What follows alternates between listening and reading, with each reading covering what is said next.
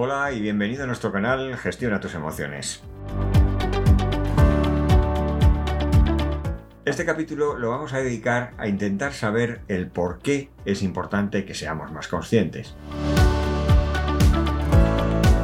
Cada vez se habla más de los beneficios que tiene vivir con un mayor nivel de conciencia.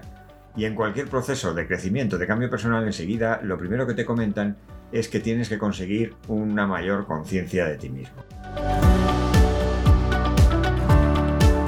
Pero yo me pregunto, ¿es que yo no soy consciente de mí mismo cuando estoy desayunando? ¿O, por ejemplo, cuando estoy eligiendo qué camisa me voy a poner? ¿O incluso cuando estoy discutiendo con mi pareja? Está claro que sí, pero parece que los tiros no van por ahí. Mi nombre es Carlos Grande y te voy a acompañar a lo largo de este capítulo para profundizar y ver qué conclusiones podemos sacar de eso que se llama ser más consciente de nosotros mismos.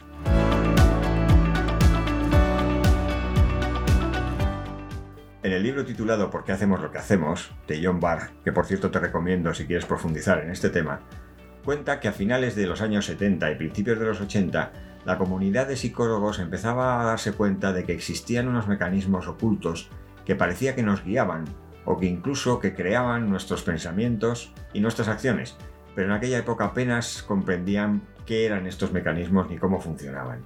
Hoy en día se está descubriendo y comprobando que muchas de las intenciones y reacciones que tenemos no vienen de la parte consciente de nuestra mente. Con otras palabras, que muchos de los impulsos que te mueven a hacer cosas cada día nacen de una parte inconsciente de tu mente.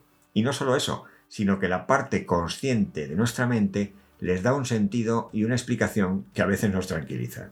La pregunta que surge es, entonces, en un día cualquiera, ¿cuánto de lo que yo digo, siento y hago está bajo mi control consciente? O lo que es más importante, ¿cuánto no lo está?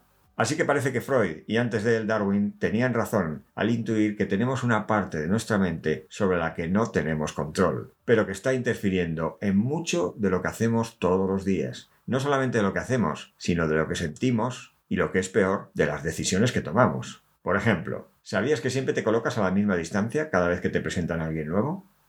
¿O que la forma de relacionarte con tu pareja está muy influida por cómo te relacionaste con tus padres en tus primeros años?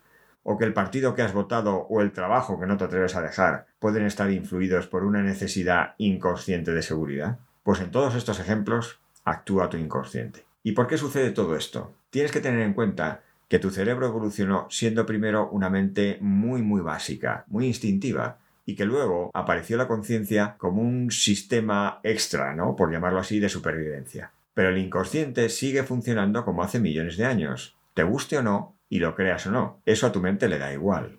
Pero claro, esto puede suponer un problema porque decirle a un directivo que la decisión que ha tomado para colocar a una persona en un puesto de su equipo no la ha tomado racionalmente, o decirle a tu amiga que las razones que te está dando no son las que de verdad le han movido a quedarse embarazada, no es nada fácil y puede que no se lo tomen bien. Pero es lógico que esto nos ocurra, porque nuestra experiencia se limita a lo que somos conscientes. Igual que para nuestros ojos no existe el color ultravioleta y el infrarrojo porque no los vemos. Pues lo mismo ocurre para nuestra mente. Nuestra realidad se limita a lo que conocemos. Pero hoy sabemos que la mente solo ve una parte de lo que ocurre en el cerebro.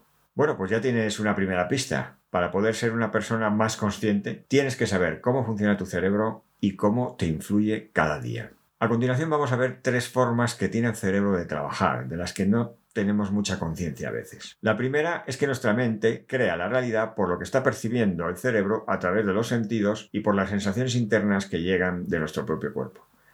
Indudablemente todos experimentamos la vida cada segundo a través de los cinco sentidos, pero nuestra mente no siempre está conectada a lo que nos muestran los cinco sentidos. A veces estamos muy lejos. Imagínate que estás en un amplio salón con una temperatura confortable, la chimenea encendida, está sonando una música de fondo y tienes en tus manos una taza de tu infusión preferida y estás mirando por un ventanal un paisaje precioso. Tu cerebro está percibiendo todo lo que sucede en ese momento. Está percibiendo la temperatura de la sala, el ruido de la chimenea, el olor de la infusión, el calor de la taza, los colores del paisaje. Pero tú, en cambio, estás pensando en una discusión que tuviste con tu pareja la noche anterior y tu mente está recordando cada una de las palabras de lo que pasó y de las emociones que tuviste. Y además, simultáneamente, estás pensando qué le vas a decir a tu pareja en cuanto te la encuentres. Este ejemplo demuestra que tu mente puede estar viviendo simultáneamente en tres momentos temporales distintos. Puede estar viviendo en el pasado, en el presente y en el futuro. Y no solamente eso, el pasado reciente, es decir, tu discusión,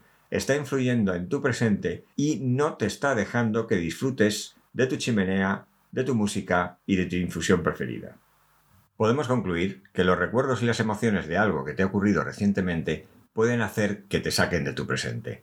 Pero no solamente no te van a dejar disfrutar del presente, sino que te van a influir en cómo te vas a comportar en los próximos minutos, aunque no te des cuenta. Y aquí está la segunda forma de trabajar de tu mente. Tus sentidos se mueven muy rápidamente de una situación a otra en tu día a día, pero a tu mente le lleva tiempo adaptarse al nuevo momento y sacudirse, podríamos decir, los efectos del momento anterior, ¿no? Imagínate que estás hablando por teléfono con tu madre por un problema importante. Cuelgas y en ese momento entra tu jefe a pedirte unos informes con muchísima urgencia. Tus sentidos se han adaptado en décimas de segundo a la nueva situación. Pero tu mente, en cambio, se retrasa en cambiar el chip. Y además está comprobado que la forma de reaccionar que tienes con tu jefe va a estar mm, teñida en parte por la estela de la conversación con tu madre.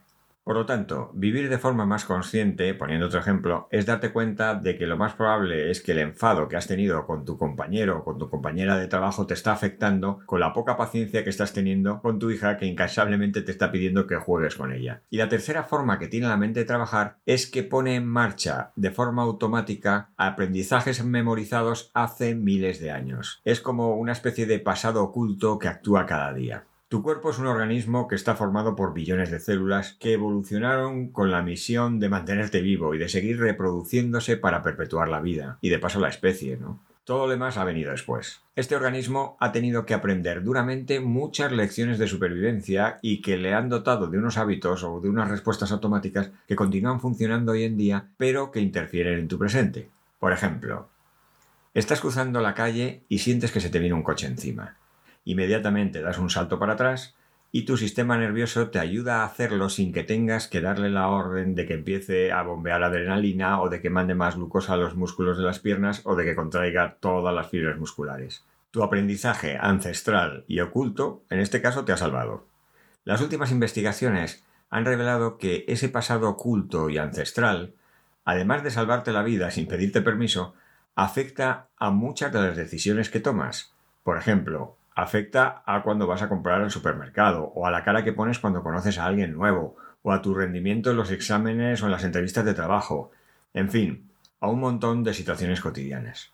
El problema es que el ritmo de vida que llevamos no nos permite tener el lujo de reflexionar cuidadosamente sobre cuál es la mejor respuesta que tenemos que dar en cada momento, de manera que muchas veces y sin que seamos conscientes nuestro pasado evolutivo está operando de forma casi automática y además está ofreciendo un sistema muy rápido y muy simplificado para tomar las decisiones. Luego entonces, vivir de forma más consciente sería tomarte el tiempo necesario para reflexionar y descubrir de qué forma tu pasado influye en tus pensamientos, sentimientos y en tus conductas presentes. Vivir de forma más consciente es también entrenar a tu mente a estar en el momento temporal que tú quieres estar si por ejemplo estás paseando por un parque, centra tu mente en ese momento y fíjate en los diferentes tonos verdes que tiene el parque, en los sonidos distintos que perciben tus oídos, en la brisa que te da en la cara. En definitiva, conecta tu mente con el presente y sobre todo disfrútalo. Eso no quiere decir que no tengas momentos para recordar el pasado y soñar con el futuro. ¿Y qué conclusiones podemos sacar de todo esto? La primera es que tu presente, tal como existe en tu mente, contiene mucho más de lo que conscientemente percibes. La segunda es que vamos a ser más humildes y vamos a tener una mayor consideración hacia nuestro mundo inconsciente, porque ese mundo inconsciente ha sobrevivido con una alta tasa de eficacia sin necesidad de la conciencia. Recuerda que la vida no ha necesitado de la conciencia para existir, pero la conciencia sí ha necesitado de la vida para hacerlo. Y la tercera conclusión es que tienes la libertad, porque está en tu mano, de vivir de otra forma. Puedes elegir entre aspirar a ver más de lo que hay o a ver menos. Entre desear saber o no saber. Entre ver lo complejo o quedarte en lo simple. Puedes luchar para obtener claridad o seguir viviendo en la comodidad del automatismo. En definitiva, vivir más conscientemente te va a permitir actuar sobre las decisiones que tomas y sentir que tienes el control de tu vida en las manos.